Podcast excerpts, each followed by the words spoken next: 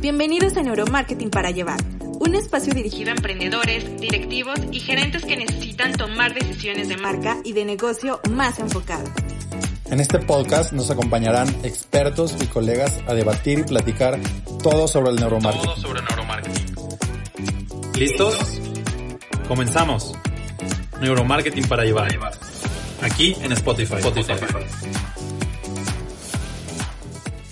Neuromarketing para llevar. Estamos hoy en vivo aquí en las playas de Puerto Vallarta, en donde vive nuestra amiga Edna Medina Navarrete.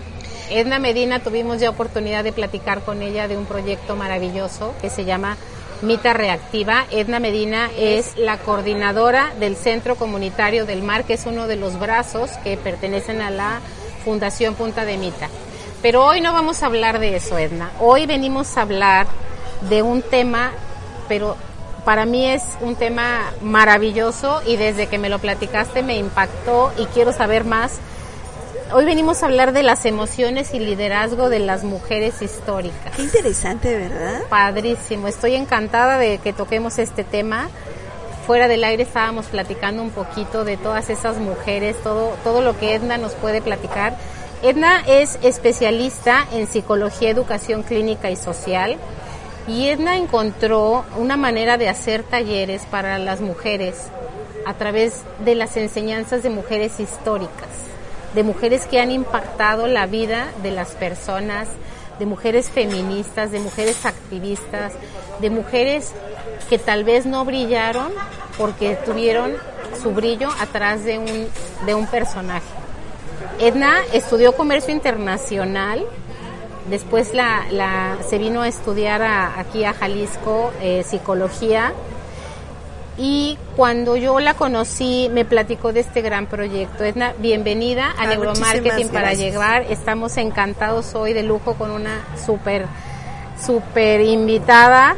Platícanos, Edna, ¿cómo, ¿cómo es que tú empezaste a dar estos talleres y por qué a través de las historias de mujeres, y de mujeres históricas, vamos?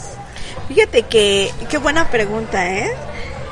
Eh, cuando yo empiezo a estudiar psicología, pues eh, ya sabes, ahí tú tienes un background y tiene, tiene que ver mucho con tu historia como, como ser humano. Entonces yo estaba diciéndome que tenía que ver mucho mi, mi percepción de como mujer sobre cómo me enseñaron a, a percibirme como, como mujer. O sea, cómo era ser una excelente mujer. Sea, la super mamá, la super psicóloga, la o sea, como que todo tenía que ser de 10. Y yo andaba medio peleada con ese asunto. Pero decía, bueno, hay hombres que yo admiro. O sea, admiraba a muchos hombres. Decía, pero a mujeres, ¿a qué mujeres admiro? Aún sabiendo historia, ¿no? Pero, pero ¿qué mujeres me son significativas? No, no había así como que alguien me inspirara. Entonces me di a la tarea conocer a cierto tipo de mujeres para ver, para reencontrarme como ser humano y porque veía con las personas que yo daba terapia que hacía falta esta, este reflejo de como quien, no, no te puedo decir que seas como, como yo, como psicóloga, porque pues obviamente no, o como tú, pero cuando como, como tú eres no te encuentras y no te gustas y no te agradas, no te puedo poner como ejemplo. Entonces me di a la tarea de, bu- de buscar en la historia estas mujeres que impactaban nuestra, nuestra vida, ¿no? Y me voy encontrando con unos mujerones Claro, que me encantaron. maravillosos, claro. Yo creo que en el capítulo de hoy, Edna, eh, en neuromarketing nosotros nos enfocamos muchísimo al tema de las emociones, ¿no? De las emociones y de la conexión. Y creo que ese es, ese es nuestro eje el día de hoy. Me gustaría, vamos a platicar con Edna de, de, de los perfiles, de tres de los tres perfiles, porque pues no podemos ampliarnos demasiado. Vamos a hablar un poco de, de esos tres perfiles y nosotras como mujeres líderes, como mujeres empresarias o como personas o como empresarios, tenemos que también trabajar nuestro interior, ¿no? Tenemos Claro. que encontrar nuestro interior para que podamos brillar y hacer que las personas brillen a nuestro alrededor. Entonces, platícanos, Edna. Quisiera empezar con Sor Juana Inés de la No, Cruz. hombre, Sor Juana, Maravillosa. Cuando yo encuentro a Sor Juana, imagínate, voy caminando ahí en un centro comercial y yo ya traía a Sor Juana en mi cabeza, pero de una manera superficial, como hombres necios que acusáis a la mujer, sí, así, ¿no? Bien dramática yo, y sí, malditos hombres, y yo, ¿no? Pero también peleándome con esta idea de que no, pues no puede ser así la percepción. A ver, pensando en esto, me encuentro con un libro de Kira Galván y hace cuenta que el libro sale así, porque vas con los, vas a ver los libros y sale un libro así, Sor Juana Inés de la Cruz. Los libros te encuentran. Sí. Tú no los buscas. No, sí. Te encuentran. Estoy ci- cierto. Estoy de acuerdo. Pues me encontró porque casi me pega y me dice, mírame, lo veo. La, historia secreta de Sor Juana Inés de la Cruz. Y yo, ¡ah! Voy a saber los secretos de Sor Juana. Eh, eh, Es eh, un libro histórico novelado que para aquellos que no les gusta la historia como a mí en este tiempo, la novela es maravilloso para, para empezar a indagar. me encuentro con una Sor Juana Inés de la Cruz y, y también con otro libro ¿eh? de Francisco Martín Moreno que también me encanta. Eh, pude ir también a Octavio Paz buscando a este buscando Sor Juana, ¿no? No es, no es el título, sino yo buscando Sor Juana. eh, me encuentro con Octavio Paz, con Akira Galván y con, con este Francisco Martín Moreno, como para poder cruzar información. Y me encuentro con esta mujer que a los tres años ella empieza a leer y escribir por oídas. O sea, se queda sentada y escucha que le están enseñando a su hermana y ella aprende. Imagínate, me encuentro con una mujer que en 20 sesiones aprende latín. Me encuentro con una mujer, o sea, ¿sabes qué hacía para aprender latín?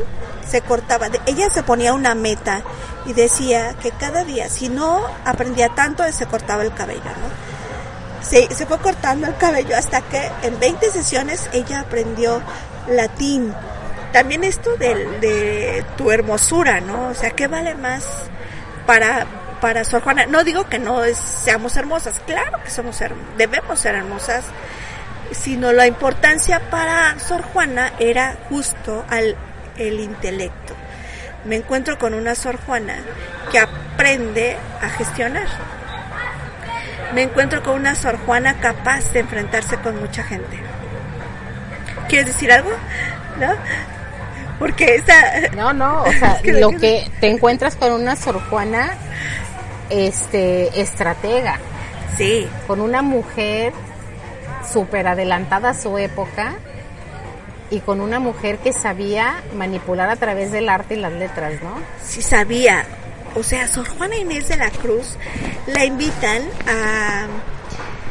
Mira, el primer, la- el primer personaje para, para que veas quién alienta a Sor Juana en las letras es su abuelo. Sor Juana era una hija natural, o sea, una mal, una palabra muy fea que es una bastarda, en ese momento una, una hija que no tenía papá, era mal visto en ese tiempo.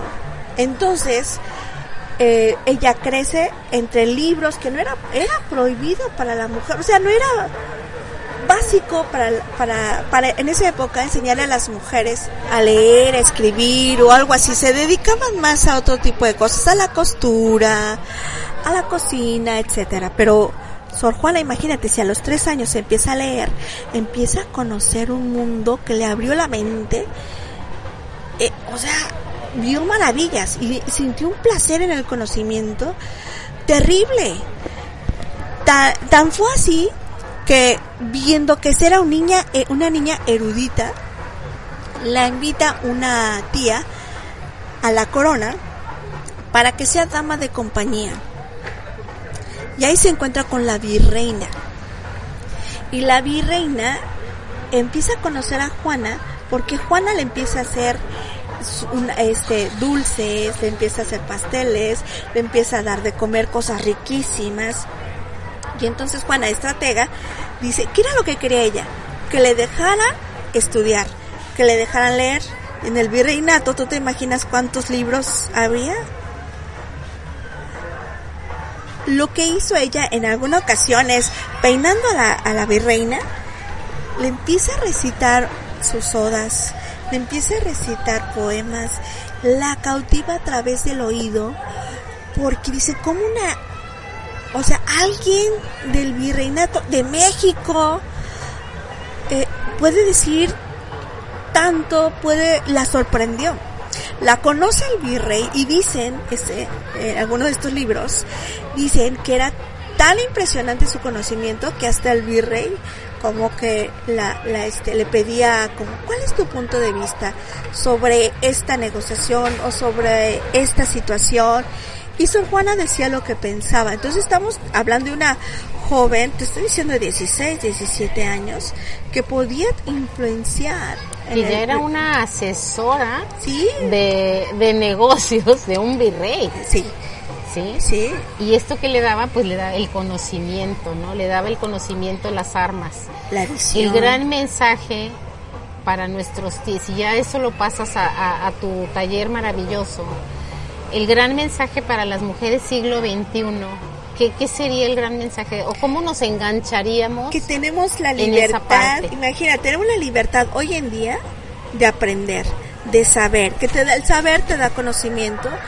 pero también te da la libertad de tomar una decisión con criterio, con conocimiento, no solamente porque dicen por ahí, dicen por allá, o sea, a veces nos dejamos llevar por lo que pasa a nuestro alrededor, pero una mujer, un ser humano que tiene criterio y que tiene conciencia en su actuar, es un proceso axiológico, o sea, ¿qué es esto?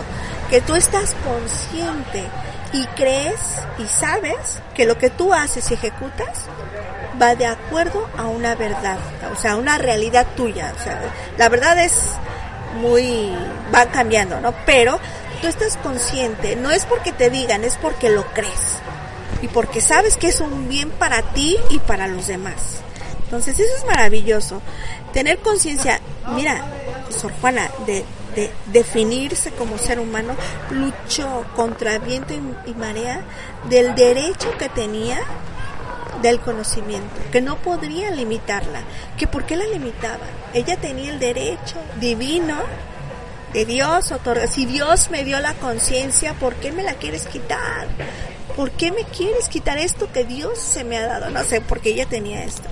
Claro. Esta cuestión religiosa. Y, y creo que creo que este digo no me quiero meter en temas feminismo ni me quiero meter en temas políticos ni nada de este tipo de cosas pero creo que ese es un, un, un feminismo positivo no Claro. es, es una manera de, de levantar la mano como como ser humano ya o sea no es cuestión de género de lo que de lo que estamos hablando siglo XXI es cuestión de, de, de personas, ¿no? De, de, mentes, de personas y de, y de gente que queremos cambiar el mundo de cierta manera o que quieres impactar en el mundo.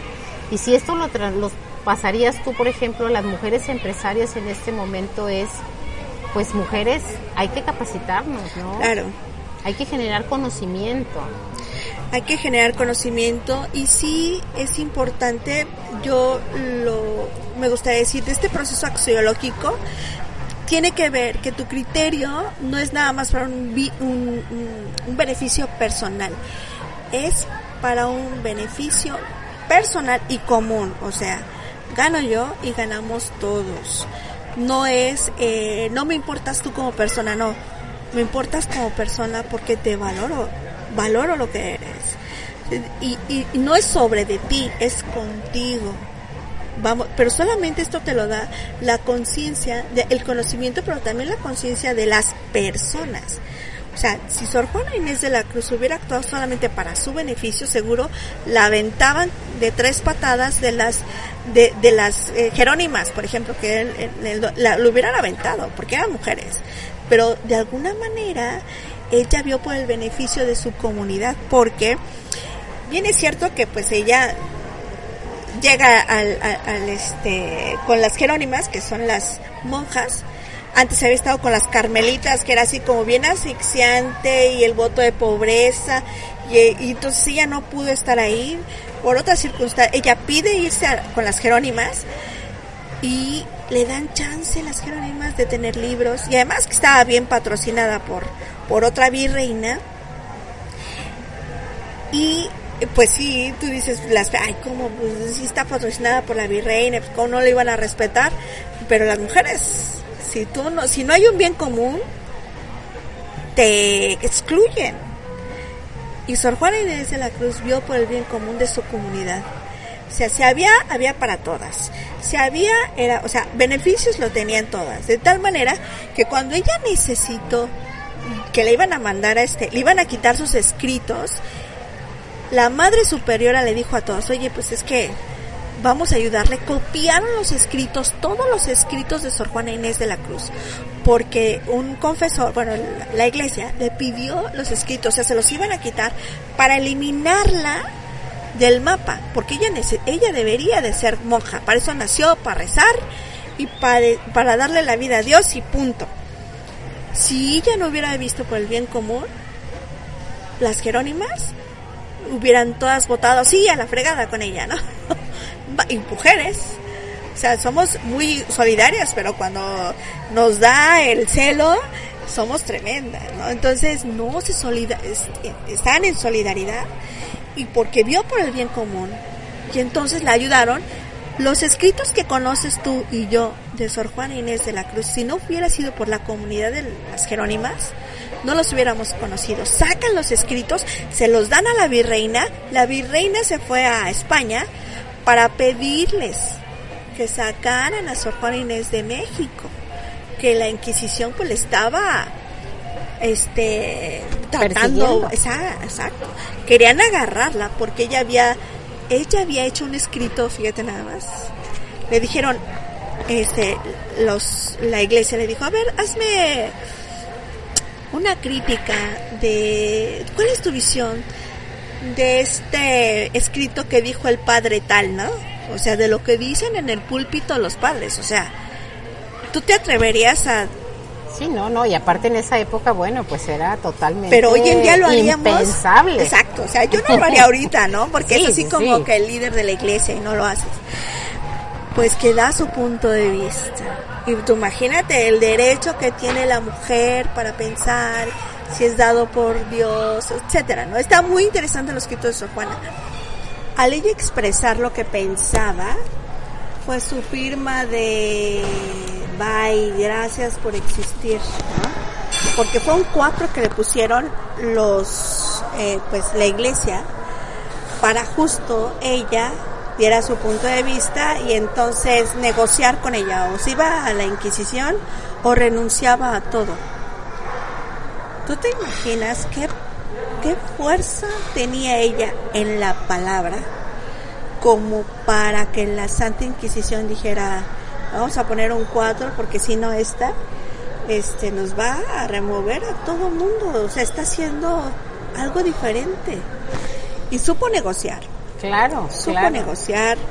Sin embargo, bueno, pues negoció y negoció su vida. Las Jerónimas, te digo que hicieron las copias, se la pasaron a la virreina, a la virreina, solamente por eso este, conocemos, te digo nuevamente, los escritos porque ella los publica en España y nos llegan a nosotros, pero no porque de México publicaran en el extranjero, no fue al revés, de España nos regresaron los, escritos. Oye Edna, y platícame una cosa para terminar con Sor Juana, porque ya me muero por pasar a nuestra siguiente personaje maravilloso. ¿Cuál es, cuál es el, el racional que, que, encuentran en los talleres las mujeres que han tomado este taller contigo? ¿Qué, o sea, ¿a qué conclusión llegan cuando conocen la vida de Sor Juana y cómo como mujer o como persona, porque pues no necesariamente tienes que ser mujer para conocer la vida de una de un personaje como él, como ella. ¿A qué conclusión o, cuáles son estas estas conclusiones a las que llegan en el podemos llegar en tu taller? La intención es que tú al espejear a estas personas tú digas, bueno, ¿y yo qué soy? O sea, ¿qué parte de mí es Sor Juana? Porque todos tenemos una voz, pero me gusta gritar o me gusta decir las cosas con conciencia, con capacidad de poder sustentar lo que estoy diciendo o cómo quiero que mi voz se escuche. Tengo una voz, eh, estoy consciente de lo que estoy diciendo, no tengo una voz propia, es por lo que escucho, lo que yo digo eh, tiene que ver con mi personalidad, con lo que sé. Porque Sor Juana Inés de la Cruz definitivamente, ella luchaba por el conocimiento y luchaba por el derecho que tiene la mujer de saber, o sea, de la libertad del conocer. Ahora tú ya lo tienes, tu hija lo tiene, mi hija lo tiene, todas nosotras lo tenemos y lo usamos. ¿Quieres usarlo? Ahí está. ¿Y hacia dónde, no? ¿Y lo usas? O sea, ¿cómo lo estamos haciendo? Para formar nuestro criterio. Criterio significa conocer, discernir, establecer si es una, eh, dentro de tu conciencia y dentro de tu ser, es viable para ti. Pero si solamente nos vamos por decires y porque escucho y porque alguien está gritándome uno, entonces estoy siendo un, una marioneta. Claro. Y cómo esto, este, en el tema de liderazgo, puede afectar o puede sumar a nuestro entorno, ¿no? Creo que ahí es donde, donde yo veo como lo, lo valioso de esto, de, de, de, analizarlo desde un punto de vista externo y ver, y como dices, y tener y ampliar tu voz. Edna, pues vamos hablando de Frida Kahlo, y la famosísima Frida Kahlo. Tan querida. Tan querida, tan hollywoodesca, tan llevada a la pantalla por, por Salma Hayek, tan, tan, un personaje tan controversial para, para el mundo, mucho para nuestro país y mucho para nuestra cultura como mujeres mexicanas. Fíjense, y con todo respeto, quiero que todas las que aman a Frida Kahlo eh, la veamos como como ser humano, como mujer. Yo quiero poner muy claro que es admirable su pintura porque, bueno, expresa el sufrimiento y expresa cómo puedes tú transformar el dolor en una obra. Y eso está súper bien. Si yo les digo, a través del teatro yo soy mejor persona, pues Frida Kahlo a través del arte, de la pintura, ella se transforma, transforma el dolor y lo vuelve eh, un espejo para todas y todos. Pero Frida Kahlo, vamos a, verla como tú, como tú Frida, como tú Juana, Antonia, no sé, cómo te llames. Esa Frida Kahlo que todos llevamos dentro. ¿Por qué? Mira, al inicio Frida Kahlo, ella era una chica muy libre, con muy audaz, se, se vistió de hombre porque ella tenía claro para dónde iba, qué hacía y podemos decirnos que nosotros en el área de secundaria, tal vez bachillerato, estamos así como muy audaces, ¿no?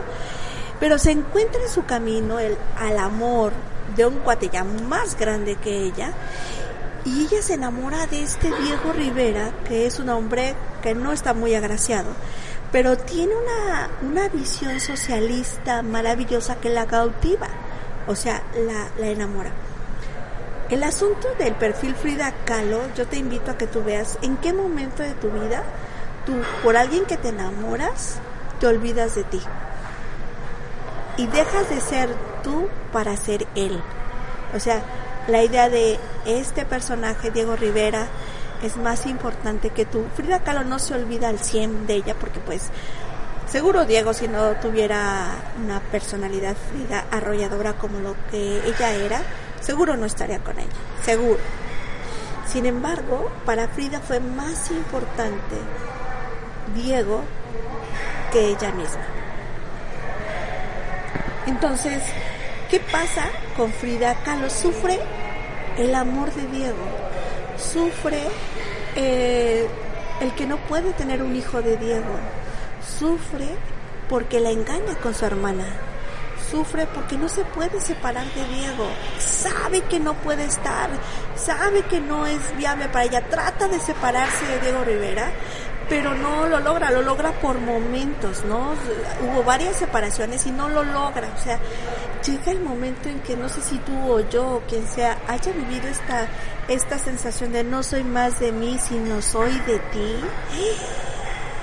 No me tengo más a mí, porque ya soy de ti, o sea, es que te desdibujas, te quitas, o sea, eres porque pues como ser humano pues tú te, te gustan eh, la pintura como a Frida Kahlo, te, no puedes desdibujarte al 100, pero si tú ya no vives o eres feliz porque estás viviendo una relación tóxica, tóxica, que te derrumba, que te quita, que te va quitando a cincelazos grandes tu verdadero forma. Tú no te cincelas a ti misma, sino te están, te estás tú, al estar con esta persona, te estás quitando la cabeza, quitando un brazo y ya no eres más de ti.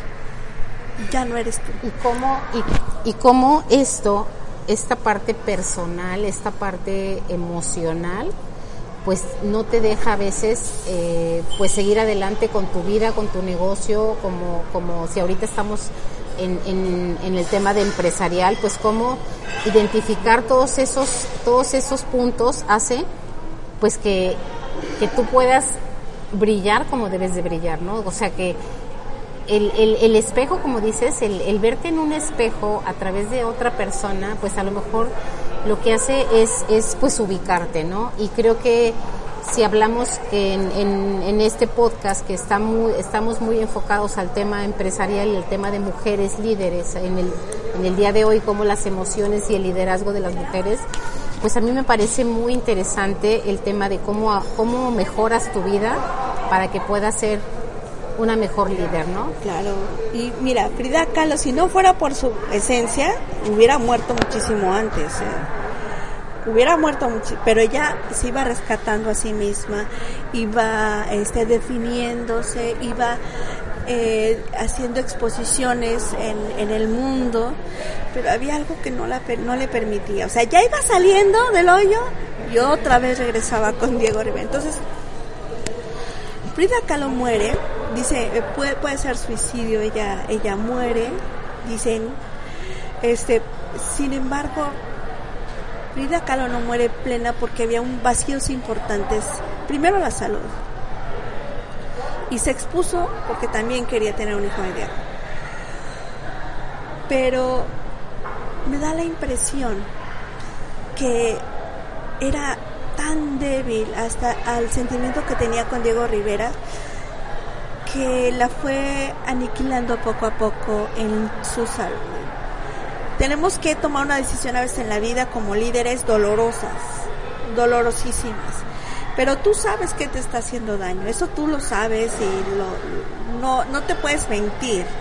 Justificamos, no, es que sí, es buena persona, no ha hecho tanto por mí, pues ha estado conmigo, pero tú sabes que te hace daño. Claro, tu mente, tu cerebro, el, el, el, el este cerebro córtex que nos hace pensar y nos, nos, nos da el tema racional, ahí es donde, donde no lo dejas, no lo dejas pensar porque las emociones son las que te, las que, las que están ganando, ¿no? Pero hay emociones positivas y emociones negativas.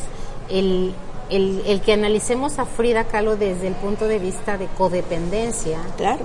creo que eso, eso es bien interesante, es bien importante. ¿Y cuántas mujeres que tú ves brillantes en el mundo de los negocios, en el mundo de las marcas, este, pues tienen la vida y por eso hay tanto workaholic, ¿no? Porque no tienes tu vida arreglada claro. y no existe, no puedes llegar a ese equilibrio porque no todo en la vida es, es trabajar y trabajar. Hay que ser estrategas, hay que pensar cuando tienes que pensar y hay que vivir cuando tienes que vivir. Sí. Creo que eso es muy importante y es parte de lo que tenemos que encontrar. Es enfrentar a, tu, a enfrentarte a ti mismo en tu espejo y decir, a ver, quiero hablar contigo. Exacto. ¿En qué vas? Pues en nada, bueno, adiós. No. ¿Sí? A ver, es, es importante parar porque te vas a, vas a tomar decisiones fuertes, pero también que te van a dar plenitud y que te van a dar paz. Yo creo que lo importante tomar una decisión es, decía una psicóloga amiga mía, y se me hace tan raro porque tenemos prejuicios, que los psicólogos no sufren, ¿no? Pero todo el mundo sufre, todo el mundo sufre. Y decía, me gusta mi problema porque o se soluciona o se soluciona. De alguna manera, o sea, me voy o me quedo, pero va a solucionarse. O sea, el problema existe para tomar este la responsabilidad de resolverlo. Si lo evitamos y lo postergamos, entonces ¿qué va a pasar? Va a ser el dolor más profundo y más grande. O sea, el dolor se supone que nos lleva a tomar una resolución, pero a veces es tan fuerte que ya no puedes, te da como el síndrome del sapo, ¿no? Dicen, ya no puedo brincar, porque, por ejemplo, si tú metes a una rana, un sapo, en un vaso y le vas poniendo agua caliente hirviendo, ¿qué va a pasar? Salta inmediatamente. Pero si le vas poniendo agua calientita, tibiecita, otra vez un poquito más, se va, se va habituando, se va ambientando y va a llegar el momento en que no pueda saltar. Y esto pasa con el síndrome, imagínate, Frida Kahlo, sí, hay que saltar, sí, pero ya no podía, o sea, ya era muy, bueno, era, no era muy, era codependiente de, de Diego Rivera. Y dices, híjole, gracias por enseñarme esto, porque a través de la vida de los otros sí podemos decir, bueno, ¿dónde estoy? ¿Qué quiero? Quiero paz, quiero tranquilidad. Debo de tomar esta decisión por instinto de supervivencia por salud, porque tú y yo y todos tenemos algo que aportar a la humanidad. Entonces es uno menos que deja de aportar algo para todos. Entonces es uno un soldado caído. Claro, y aparte te voy a decir una cosa, si, si lo metemos esto a nuestro mundo de, de eh, productividad y de todo esto, pues es, es, es el ver que debe haber un equilibrio perfecto entre tus emociones como persona y tu, y tu, y tu hacer de todo el día, ¿no? Creo que eso, eso, eso me queda a mí súper claro que a pesar de que todos los talentos, toda, toda, todo esto que, que tienes para compartir con el mundo, si tu vida personal no está bien, pues vas a sufrir. Entonces la idea es encontrar ese equilibrio, por eso es que el taller me parece sí, tan que valioso. No vamos a evitar este en el taller, o sea, mira, la, la misión es decir, entiendo lo que me dices de las emociones buenas y malas, lo entiendo perfectamente, pero es así como tienes el derecho, Emma, de tener cualquier tipo de emoción, ¿no? Lo que hagas con ellas, la manera en que las resuelvas, es que es la es la forma en que tú vas a crecer o te vas a ir para abajo. O sea, existen. No hay manera de evitar el sufrimiento humano, no existe vamos a sufrir, sí, pero entonces las emociones, eh, tú vas a saber con tus sentimientos, con tu background, con lo que tú digas, cuando me pase esto, yo tengo mi filosofía o la manera de pensar, o estoy andamiada en cierta misión de vida como para resolver esto. Me va a doler, sí va a doler, pero sé y estoy segura que voy a salir adelante porque lo, lo sé, estoy segura, porque estoy hecha de eso, porque soy como, ¿no? Porque mi Sor Juana me dice que lo voy a hacer. Exacto, ándale, eso está padrísimo. Porque mi Sor Juana, si Sor Juana, o sea, porque son eh, mujeres inspiradoras que te dan elementos, dices, oye, en, en, esa época, en esas circunstancias, y lo logró, oye, yo en esta época, donde tengo la libertad del mundo, ¿cómo es que no lo voy a resolver? ¿Lo voy a, va a doler? Sí, y, te, y vas a vomitar, mira, nos vomitamos del dolor. Sí. Eh, pero ¿qué pasa? Pues lo resolvemos. Y como empresarios debemos de poner, observar a nuestros colaboradores y decir, a ver, estos tienen talentos para todo, es una maquinaria. Entonces hagamos que esta maquinaria funcione. Cada quien tiene este feelings, ¿no? Claro. Ese feeling de, para, para hacer las cosas. Entonces a mí me, me encanta saber que con los que trabajo tienen esos talentos. Si yo lo pongo, yo sé si estás, en, eh, eh, si le gusta hablar, pues lo pongo con el micrófono. Exacto. Si yo sé que le gusta dibujar, pues va a ser mi escenografía, etcétera. Entonces, es, es maravilloso. Y yo creo que aquí como, como responsabilidad social, empresarial, si nos vamos a, esta, a este tema, hay que analizar el contexto de nuestras de, de la gente que colabora contigo para que puedas ayudarle como líder a, pues a potencializar todo aquello y que esas personas eh, lleguen a, identificar como dices cuáles son sus puntos débiles y los puedan y los puedan manejar no como dices no, no se pueden evitar pero hay que saber manejarlos entonces, bueno, eh, si resumimos nuestras dos, nuestras dos líderes, Sor Juana Inés de la Cruz, a través de la, del conocimiento, fue una super líder en su tiempo, fue una mujer muy, muy este, avanzada, ¿no? Claro, y que obtuvo varios beneficios por ese liderazgo. Entonces, utiliza, a mí me queda ahorita, utiliza el conocimiento sí. como, como tu arma, si es que esa es tu mejor arma, ¿no? Sí, y el servicio. Y el servicio. Sí. Y el servicio. Si, si tienes un Frida Kahlo, que eres una mujer con talento, una mujer artística, creativa, pues permítele salir a esa mujer creativa, permite que, que, florezca y deja a tu Diego Rivera con sus demonios. Sí, con su sapo. Con su, sí. deja a su Diego, por favor, ahí tantito, un rato. Claro. Porque eso te va a salvar. No es, este, alguien me decía, si le hubiera vivido antes, o sea, si me hubiera alejado hace 10 años, me hubiera evitado tanto dolor. Exacto Qué fuerte. Y cómo, y cómo, y cómo ser una persona exitosa, pues Exacto. es, es, es encontrarte, ¿no? Es conocerte, por eso es que... Es el arriesgarte, porque Frida Kahlo le pedía asesoría a Diego para pintar y, bueno, y pidió muy, un buen asesoramiento, realmente se preparó, pero emocionalmente ya y físicamente ya no pudo, así que dependió siempre de Diego Rivera hasta la muerte. Excelente, Edna. Pues vamos con nuestro tercer personaje del día de hoy, que es Antonieta Rivas Ay, no, esa Antonieta, otra, otro personaje. Otro personaje. Que tiene algo que ver como con, con Frida Kahlo. Vamos a resaltar las cosas hermosas de Antonieta Rivas Mercado, que era una mujer hermosa, era mujer talentosa y era una mujer que tenía dinero. O sea, tenía instrucción del mundo tenía los mejores maestros. Ella si quería ir a Francia iba, si quería ir a Londres iba, o sea, no tenía ningún problema. Ustedes se imaginan ser el hijo del arquitecto del que hizo el Monumento a la Revolución y otros monumentos importantes de la Ciudad de México en la época porfiriata, en donde pues las clases eran extremas, ¿no? Si eras rico eras rico, si eras pobre eras y este indígena, ¿no? O sea, eras de los, no, y no por ser mal, estar mal, ser indígena, sino que se les tomaba como los, la gente que trabajaba mucho y se les robaba, o sea, eran sus tierras. Todavía no pasaba, este, la revolución mexicana, en donde la tierra era para quien la trabaja, todavía no, todavía no pasaba eso. Entonces estaba muy marcado las clases sociales.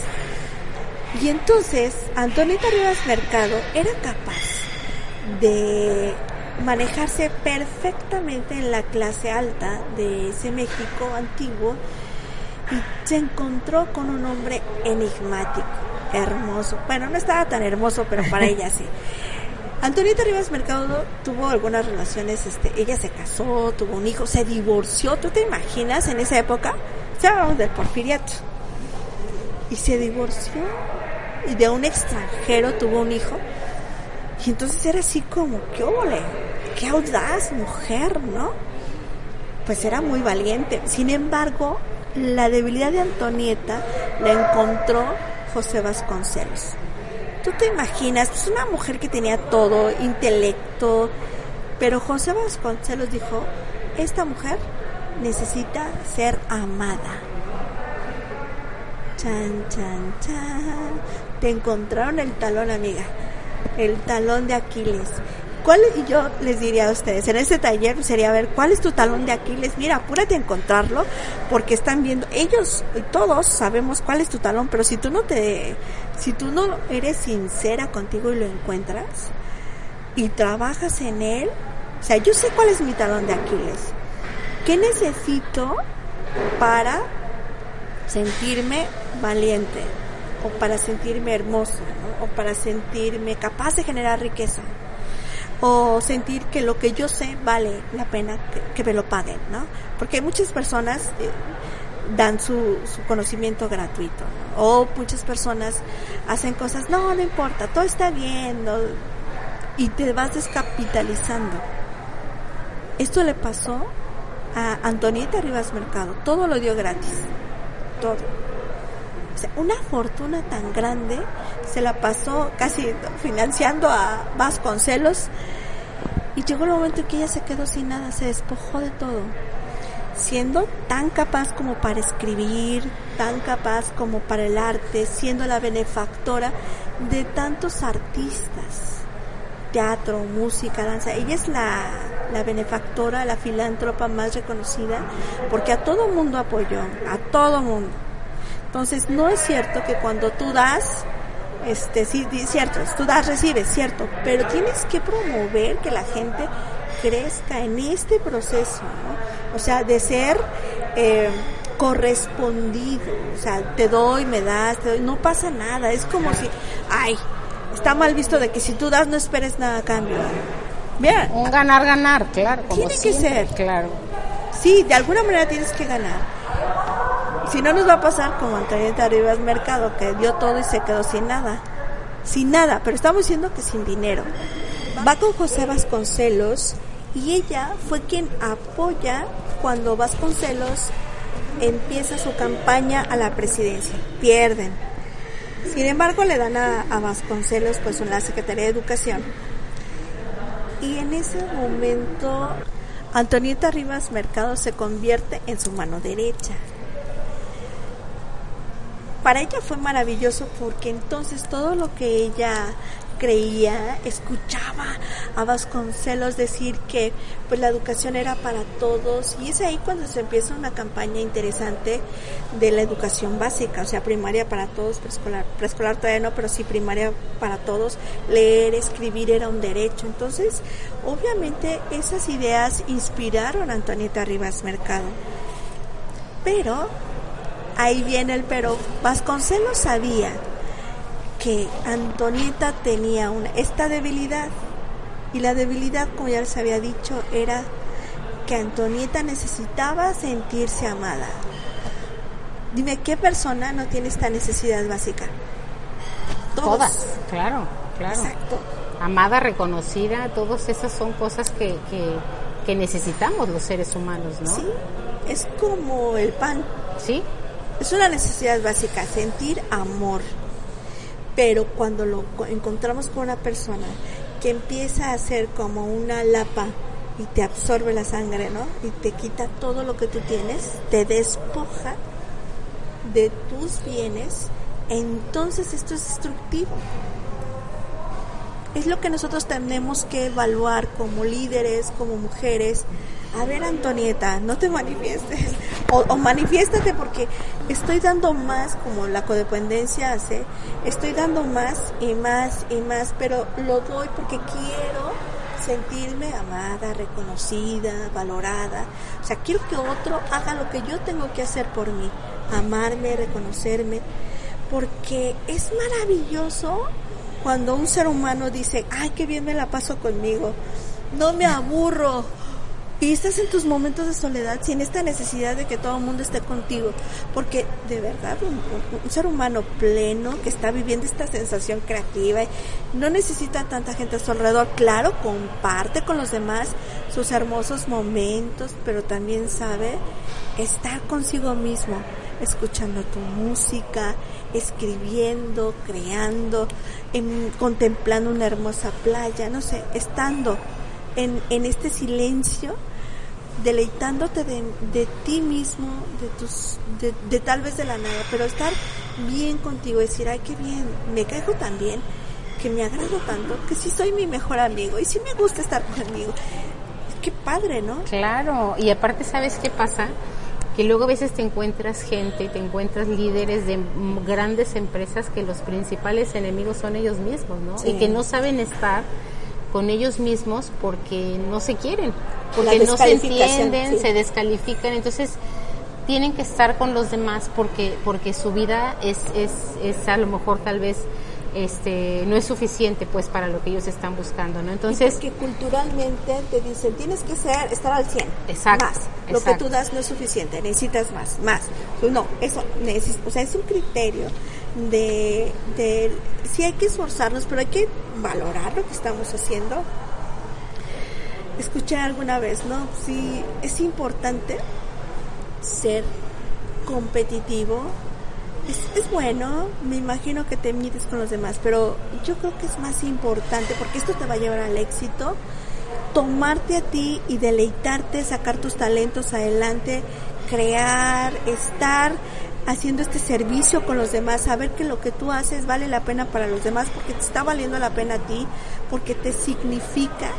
Entonces, tu, tu sentido de vida si le pega al trabajo en donde estás, ya la hicimos. Porque estás como pez en el, en el agua, ¿no?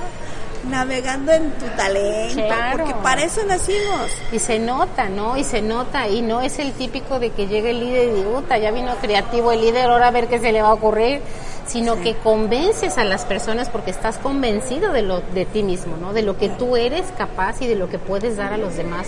Contagia. El, el- el- Contagia. el- líder que inspira. El líder inspira y el líder contagia, exactamente. Edna, pues se nos está acabando el tiempo, estamos este, muy interesados en este taller. Me gustaría que nos digas dónde localizarte, cómo, cómo, de qué, en qué consiste el taller y por qué nos lo recomiendas a las mujeres que estamos en el mundo empresarial. Yo les recomiendo que sean un momento para ustedes, porque las líderes empresarias, las mujeres de hoy en día trabajan, están con sus hijos, se la pasan con todos. Es un momento para estar contigo, para reflexionar, para reírte, para darte el momento exacto de caricias al corazón, de deleitarte de tu talento, de lo que eres, para lo que naciste. El taller es para todas las mujeres que quieran ver y observar a las, a las mujeres históricas, desde Antonieta Rivas Mercado, Sor Juana Inés, hay muchísimas más que me gustaría compartirlas porque de ellas tenemos una herencia genética increíble. La- corre nuestra sangre, ¿no? Corren en nuestra sangre y tenemos que reconocerla porque son musas, son creadoras y nosotros somos ellas, somos sus herederas. Y como herencia tenemos que decir si la acepto o mejor esto que ya me enseñó eh, Frida Kahlo con estas decisiones, pues yo decido, porque tengo la libertad de, de decidir lo contrario, decido ser diferente y vamos para adelante. Pero es un momento donde podemos reflexionar y podernos eh, dar a nuestro timón otro, un, un giro. ¿Cuántas veces en nuestra vida nos tenemos estas oportunidades? Muy pocas. Porque esta- nos la pasamos corriendo. Así que ojalá quieran participar con nosotros porque no queremos que se lo pierdan. Está, va a estar hermoso. Claro, y aparte, ¿sabes qué? Estamos saliendo de un año particularmente compli- complicado, Sí. de un año en el que hemos tenido mucho tiempo para reflexionar. Nos ha, esta pandemia nos, nos, nos ha enseñado mucho y creo que ese es el gran, el gran mensaje de, de, pues de este año, ¿no? Que nos dejó. Si no aprendiste de lo que hemos vivido, Oh, qué miedo. Sí. pues qué vas a hacer qué vas a hacer cuando no haya nada que aprender no creo que ahorita es el, el detectar las oportunidades creo que es un gran momento eh, NA tiene fechas este todavía tiene fechas abiertas para estos talleres si gustan eh, pues con- ahorita nos va a compartir su teléfono su correo electrónico pero creo que no nos lo debemos perder creo que es algo muy interesante. Yo que he tenido oportunidad de asistir a uno de sus talleres es maravilloso, verdaderamente es es, es, es como dice ella, es un abrazo para el alma, adicional a que aprendes historia, porque eso también Claro. fue lo que me pareció maravilloso, ¿no? Que aprendes de la histo- aprendes historia, adicional a que estás también, te están cayendo 20 como mujer y como persona, ¿no? Entonces, pues yo los invito a que contacten a Edna verdaderamente o contactenla a través de nosotros en Serrano Marketing Group. Tenemos todos sus datos. Si no alcanzan a apuntarlos ahorita rápidamente. Edna, dinos dónde te podemos encontrar, tu correo electrónico, teléfono. Y este y bueno, y ponte a las órdenes de todas las mujeres que están escuchando esto y también los hombres, ¿por qué no? Porque a través de la historia también nos puede nos puedes este dar un taller para hombres, que eso estaría sí, maravilloso no, hay hombres maravillosos. en hombres historia. maravillosos en la historia que igual nos que gustaría mujeres, ¿no? reconocer esta, estos grandes maestros, pero bueno, mi correo electrónico y las invito a escribirme e a intercambiar información a Edna Medina 2109 arroba gmail.com o al 322 194 96 89. Vamos a poner el correo electrónico y el teléfono de Edna aquí abajo de nuestro podcast para que la contactes. Y si no, me, síguenos en, en MKT para llevar, Neuromarketing para llevar. Ahí nos puedes encontrar y vamos a subir este capítulo a todas nuestras redes sociales. Edna, pues como siempre ha sido un placer tenerte con nosotros. Estamos en vivo, por eso es que escuchan por ahí el mar, los, el sonido de las personas, el cafecito, todo. Pero bueno, no quisimos dejar pasar esta oportunidad de vernos aquí en Puerto Vallarta y poder platicarles de este maravilloso taller. Muchísimas gracias, Edna. Un placer como siempre y pues el placer es mío. Hasta pronto. Nos vemos. Síguenos en nuestras redes sociales del podcast como arroba neuromarketing para llevar. También nos puedes seguir en las redes sociales de la agencia como arroba serrano mkt group. Esto fue Neuromarketing para llevar. Acompáñanos en nuestro próximo capítulo. Escúchanos todos los lunes aquí en Spotify.